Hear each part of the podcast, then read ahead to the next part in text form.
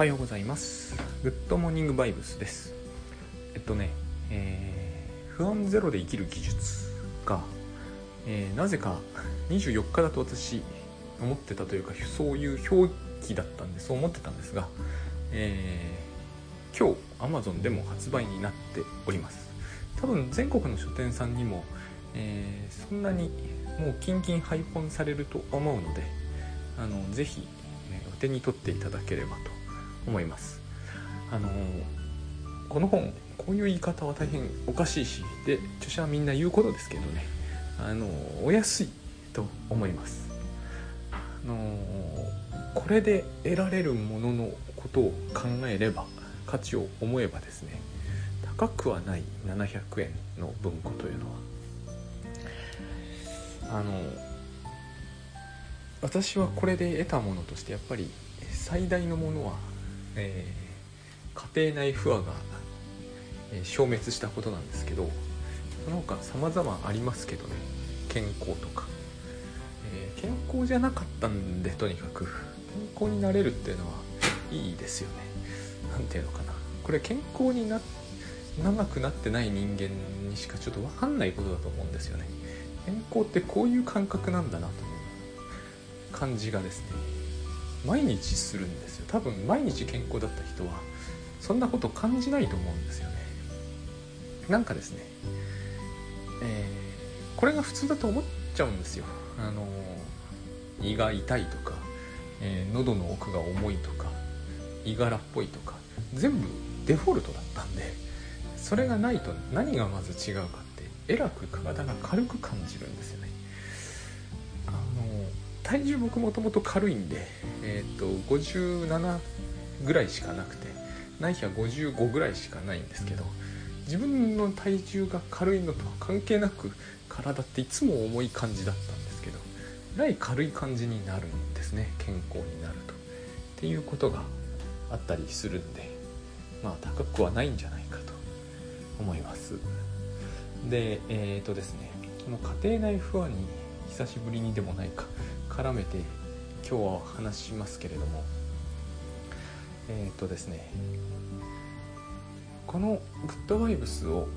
えー、取り込むにあたって取り入れるかな？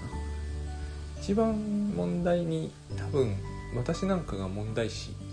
してしまっていたのがね、えー、損を損臭い。これさえ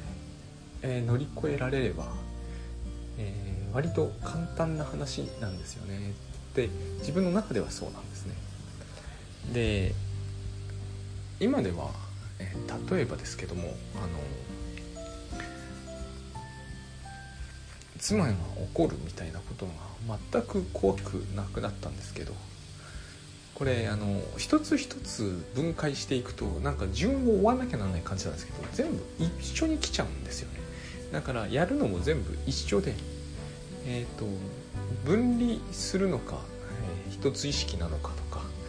恐れの選択なのか愛の選択なのかとか、えー、相手の不安を取り除くのか、えー、自分が犠牲になるのかとか、え自分がやることが犠牲だと感じるのか、え自分事としてやるのかっていうのは全部同時にやってくるものなんですよ。これをこうまず相手の恐れを取り、えー、意味付けを手放してって言ってると言う時は一個一個言うしかないので全部こう one step one by one みたいな感じで step by step みたいになるんですけど実際にはえっ、ー、と同じことなんですよねこれは。だからえっ、ー、とその同じだということはですね、えー、逆に言うとあのある意味ではすごくいいことなんですよ。同じだということは一つやれば全部やれるんですよ。だから、まあ、僕が今一番やっぱり意識に入れてるのは分離しない。もう分離しなければ、えー、恐れによる選択はできないし、えー、妻が不安になっていて分離しないんだから、えーと、妻が不安になるということは私が不安になるということとイコールじゃなきゃいけないので取り除かないということは選択肢として不可能ですよね。だから、えーと、取り除くっていうことと分離しないということと。で、えー、取り除くということは恐れないということでことですよね。不安にならないわけだから不安を取り除くということは、えーと、不安がなくならないとおかしいですよね。これと,、えーとえー、何かその、まあ、妻のために不安を取り除くと考えないと。ためにっていうことはで奥さんと私は別々のものになっておりますんでこれも分離になっちゃいますよね。だからためにではないんですよね。同時にじゃないと変なので同時にだと考えると同時にって考えることによって、えーと、損をするっていうことはなくなるんですよ、えー、ために私が労を取るみたいになると犠牲になるっていうことになって今度妻の不安は取れるかもしれないけどこっちに労力がかかる。っていう不安が発生しますよね。私の方に。こうならない方法論なんで。そういう意味でその全部同時に行うはずなんですよね。でも、えー、これがいいところなんですが良くないところというか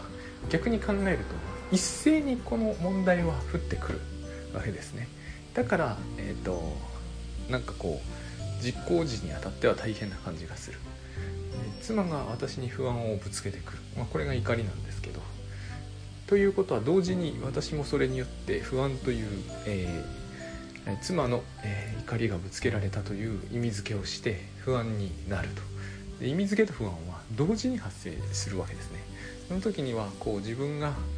例えばグッドバイブスをやるとしても、えー、イリュージョン、えーと、グッドバイブスをやるとしてもですねわざわざ例えばこう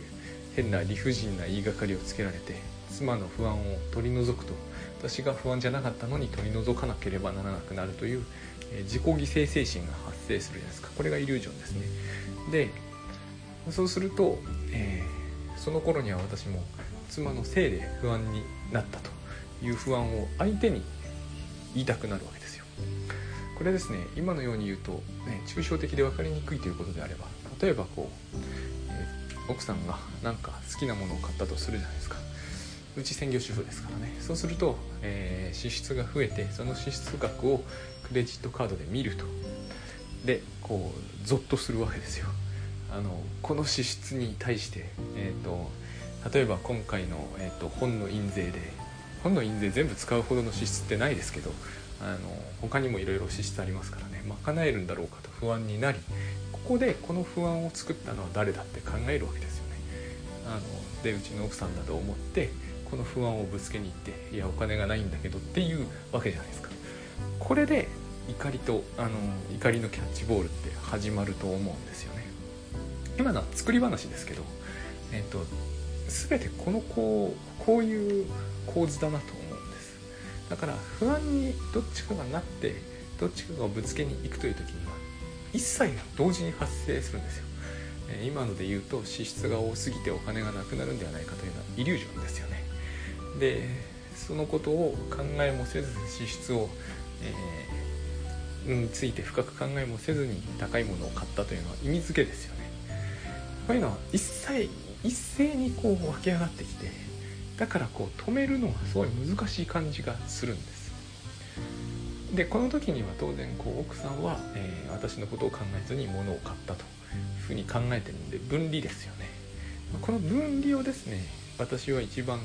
えーと、ポイントを置いていてこれをしないということは、えーと、今のような発想は全部できなくなるので、えーと、止まるわけなんですね。でもう不安の濃い人からするといやいやそれではどんどんどんどん奥様は支出をし、えー、あなたの収入は足りなくなるんではないんですかというふうにまあ尋ねられることが多いんですけどそうはなんないという話を本の中でも書いているし、えーと、そうはなんないんですね。不思議なことかもしれないけど。なんで多分そうはなんないかというとですね、えー、常に不安がなくなると例えばですけれどもこう物欲って下がっていくんですよ。で常に不安がなくなるということはですねあの人に不安をぶつける理由はなくなるんですよ。不安がないので。えーと、だからこのグッドバイブスのいいところは普通の普通のっていうのかな取り組みと割と逆な感じがありましてだんだんだんだんイージーモードになっていく気がする。あのどんどんどんどん難易度が上がるってことはまず考えにくいです。自分の場合は特にそういう感じがしたんですけどこの健康って一旦健康方面に体が向かうとあのだんだんだんだん健康になるんですごいケアが楽になるんですよ。私は、えーと、20年前以上20年以上前が一番不健康のピークみたいな時があってもう何ていうのかケアしまくりみたいな感じなんですよね。すごいそれ自体が大変なのこれとよく似ていて、えーと、奥さんのことも不安であればあるほどケアしまくりになるんで、えーと、依頼を片っ端から引き受けると言ってもその依頼自体が減っていくんです。ですね。片っ端から引き受けていてしかも、えーと、それによって自分が犠牲になっているという自分が犠牲になっているということはですね、えーとその空間において自分が孤立しているっていうことになるじゃないですか。そういうイメージも湧くと思うんですよ。あの自分一人だけが働かされている空間って自分だけが孤立しているじゃないですか。でそのかそのイメージって分離なんですよね。このイメージを持たなければえっ、ー、と自分だけが犠牲になっているという図式が成立しなくなるので分離しないっていうのが自分はこうこの場合大事だなとよく思うんです。で、えー、ここから先はタスク管理系の話を含みますが例えば今日22時に寝ると、私は毎日それを一応心がけてるんですけど22時に寝ると。で、えー、21時の段階で最後のブログの仕上げをしようと思っていたところに奥さんに皿洗いを頼まれると。そうするとまあ賞味15分プラスになるんですね。そうすると,、えーと、その15分によって時間を損するではないかっていう議論があるわけなんですよ。これもあのいろいろなプローチがあると思うんですけどこの種の、え、損失が発生するという、え、恐れがですねかなり私は最後までえーと、一定の努力を要したんですね。あのやるんですよ。あの倉園慶三さんに言われてるってこともあるからね。やるんですよ。で自己犠牲ささっきみたいなこう孤立感を持たないということもできるんですよ。それでもですねこの15分をどうやってこう帳尻合わせようって考えちゃうんですよ。でこれを考えるほど、えーと、とグッドバイブスは遠のく。なんでかって思うんですけど別に犠牲になってるというふうに、まあ、多少やっぱ思っちゃうってところもありますが、まあ、思ってなくてもしかも依頼もすぐ答えてもそういう効果は出ます。たとええー、自分が損をしてるとか若干の分離感を抱いたまま実行してしまっても、えー、依頼に即座にっていうのは非常に大きくてあの一切躊躇せずにやるというのは効果が出ます。これを数分でも躊躇するというのはだいぶまた違います。だいぶあの遠のきますね。で一番ただいいのはやっぱりこうそこに時間の観念を入れないってことなんですけど損というのは、えー、トータルでは私には分かってないことなんですよ。トータルで本当に、え、15分皿洗いをすることでえー、ブログの仕上げなりをやらないあるいは寝る時間を15分遅らせる。結果としてそうなる、えー、代わりに朝15分遅く起きるか。それとも、えー、同じ時間に起きて15分睡眠時間を減らすか。いろいろありますがこれはえっ、ー、とですねトータルでは何かを損してるかどうかは分かんないですよね。分かるのはせいぜいここまで。この例えば、えー、6時に起きるなりすると15分睡眠時間が減る。6時15分に起きると起きる時間が6時15分になる。ここまでは分かるんですよ。でこれが損かどうかはそれはもう分かんないじゃないですか。で実際にはですね皿を洗ったからといって、えー、本当に15分かっきりかどうかもまあ私は測ってますから知ってますけれども微妙に違いますよね。日によって皿の枚数違いますしね。その損というのがあの確実に規定通りに計上できるわけじゃない。このような話をですね一生懸命してるのはつまりこのこれが、えー、私の脳内にしかないっていうことを理解してもらうためなんです。みんな同じなんですよ。損っていうものを計上した時って。こういう今聞いててなんか奇妙なこだわりをしている人だなと思われたと思うんですね、まあ、タスクシュートユーザーには少々伝わりやすい話になっちゃうんですけどそうじゃない人には何をこの人はそんなにいろいろ一生懸命喋ってんだろうって思うと思うんですよ。これがイリュージョンってやつなんですね。えー、分かんないんですよ。分かるのは15分遅く起きるか15分睡眠時間が減るか、えー、ブログの仕上げをしないかのいずれかをしたというその後ろに回ったと。それだけであって、えー、トータルで損をしているという何か根拠が出てきてるわけじゃない。でここから先はここまではまだしもですねここから先はえ例えば睡眠時間を削ることによって健康を損なうかもしれないとか完全にかもしれないの世界に入っていくはずなんですよね。イリュージョンの程度がどんどんひどくなっていくわけですね。6時15分に起きることによって、えー、翌日娘を起こすのタイミングが遅れるかもしれない。もうかもしれないばっかりなわけですよね。ブログを仕上げないことによって PV が減って、えー、結果として路頭に迷うかもしれない。ものすごいイリュージョンなこの辺のただ損失っていうものをですね、えーと、連想しながらどんどんこう脳内で黙々黙っと増やしてしまうんですよ。でそうするとやっぱりこう不安になってまあいつもどいつもの話で言うならば糖質コルチコイドが、えーと、分泌されてあの恐怖のモードに入っていき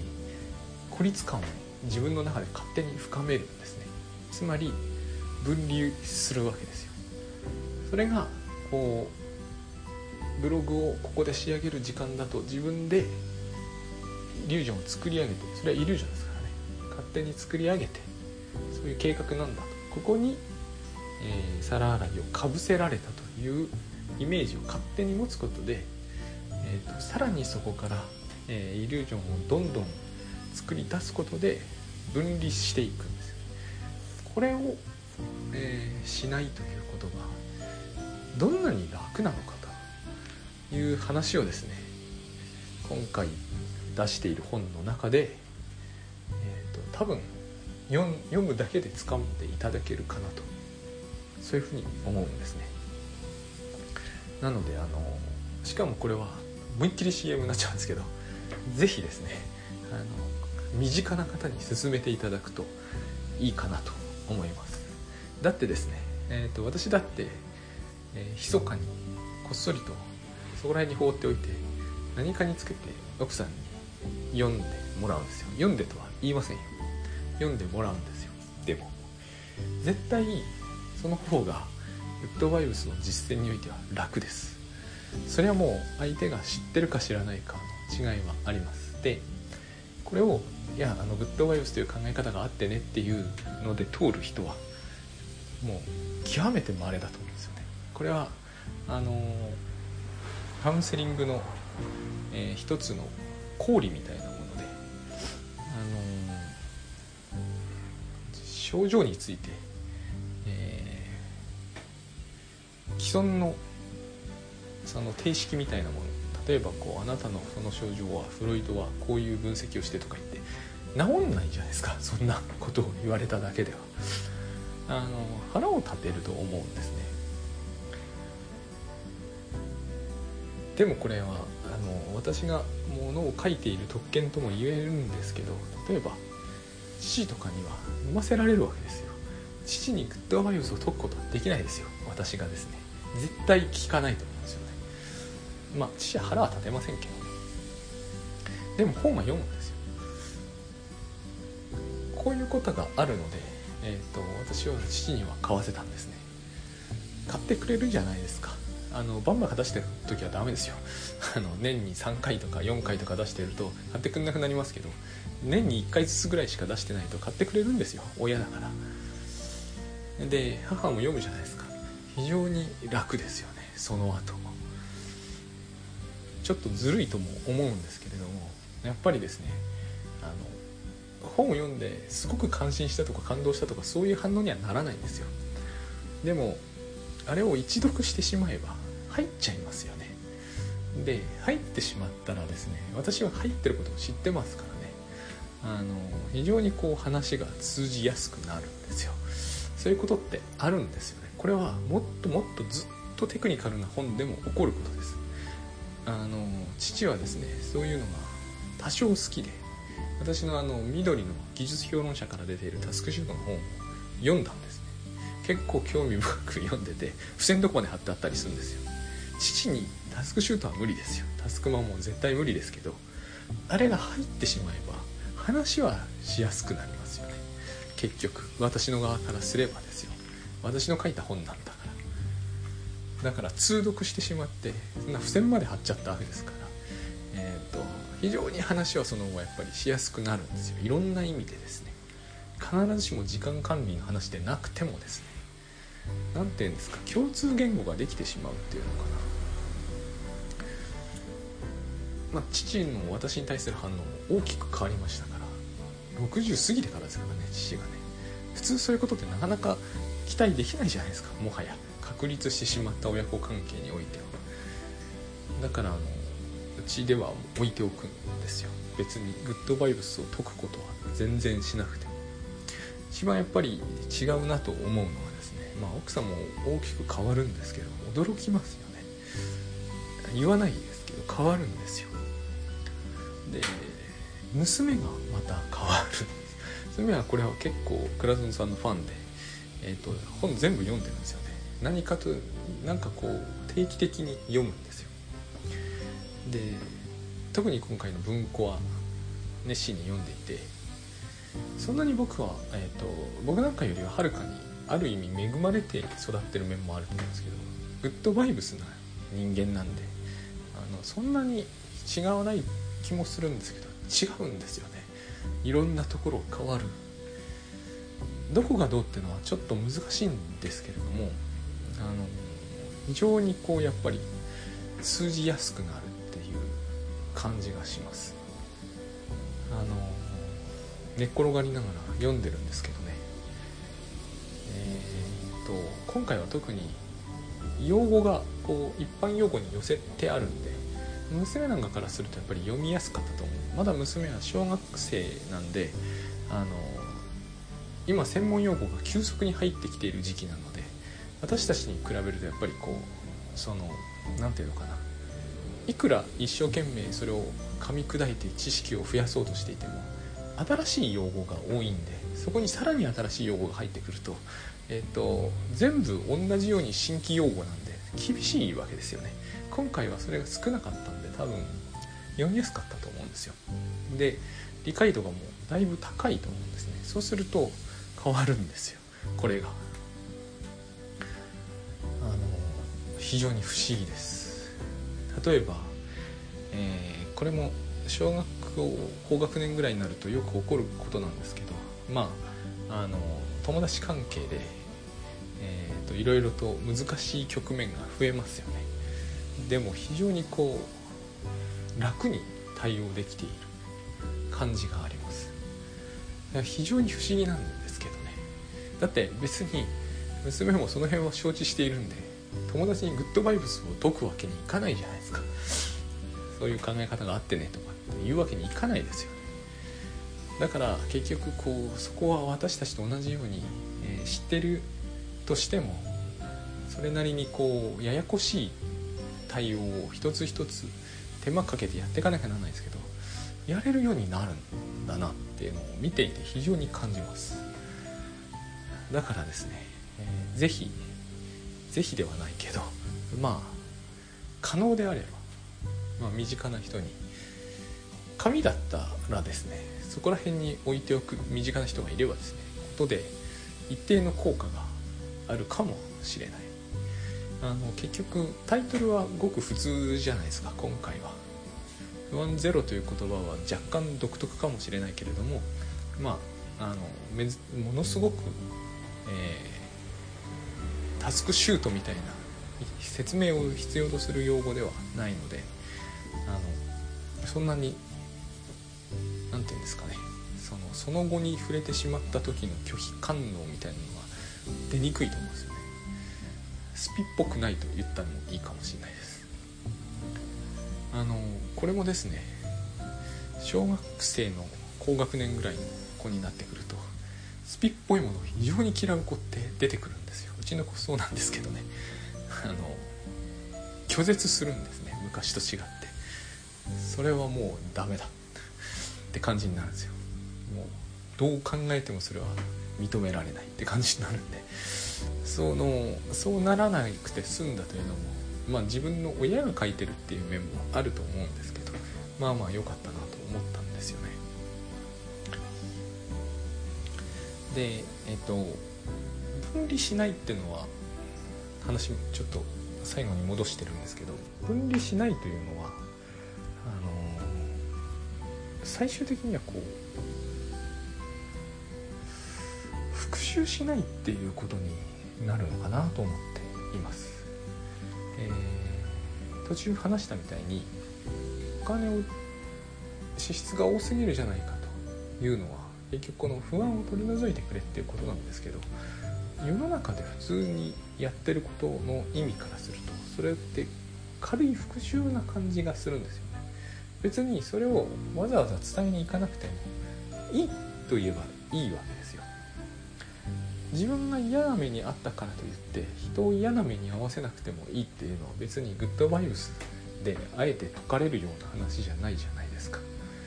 ここに一つ意識か分離かっていう話をするからこそグッドバイブスをえーと、話すわけであってあの普通はそれは、まあ、軽い復習やり返している感じとして捉えると。えーと、1個や2個じゃどってことないんですよ。これを日常茶飯事でやってるから、えー、問題になってくるわけで。であので私はその分それをただ分離と捉えてみた時にはあの日常で家族内で人を分離していたらものすごいやっぱり感じとしては良くなくなりますよね分離ってのはどんな時でも仲間外れってやつなので家族でなくても当然一定の空間内でそれをやってしまうと、まあ、ことなわけですよね。ことが起こる。で逆をやっているというつもりのケースもあるわけですよね。私分離されてますからみたいな。私はでもあれはですね非常に微妙だと思うんですね。あの会社でも私はこう被害に遭ってますからっていうこうブログでなんかでもそういう独特のコピー R 感があるケースってありますけど家でもあの思春期のね少年少女のあれをやりますよね、えー、私は放っといてくださいってやつですね。でもあそこには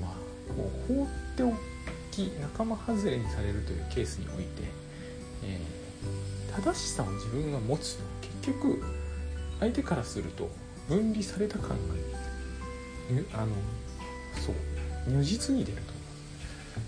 だからこう分離っていうのは厳しいですよね。で分離する時は絶対に今のようにですね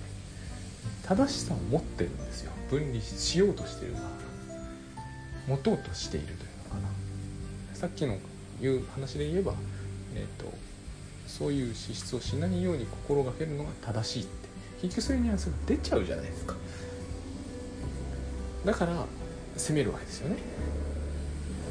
犠牲になってるってことは正しいんですよ。犠牲になっている方が少なくともそう主張している場合には。これをやられるときついと思うんですね。だから、えーこれまで私が、えーと、この分離しないっていうのをしかし選択できずにいたのは気色悪いっていうのがちょっとあったんですよ。仲間外れになっているのが嫌だから、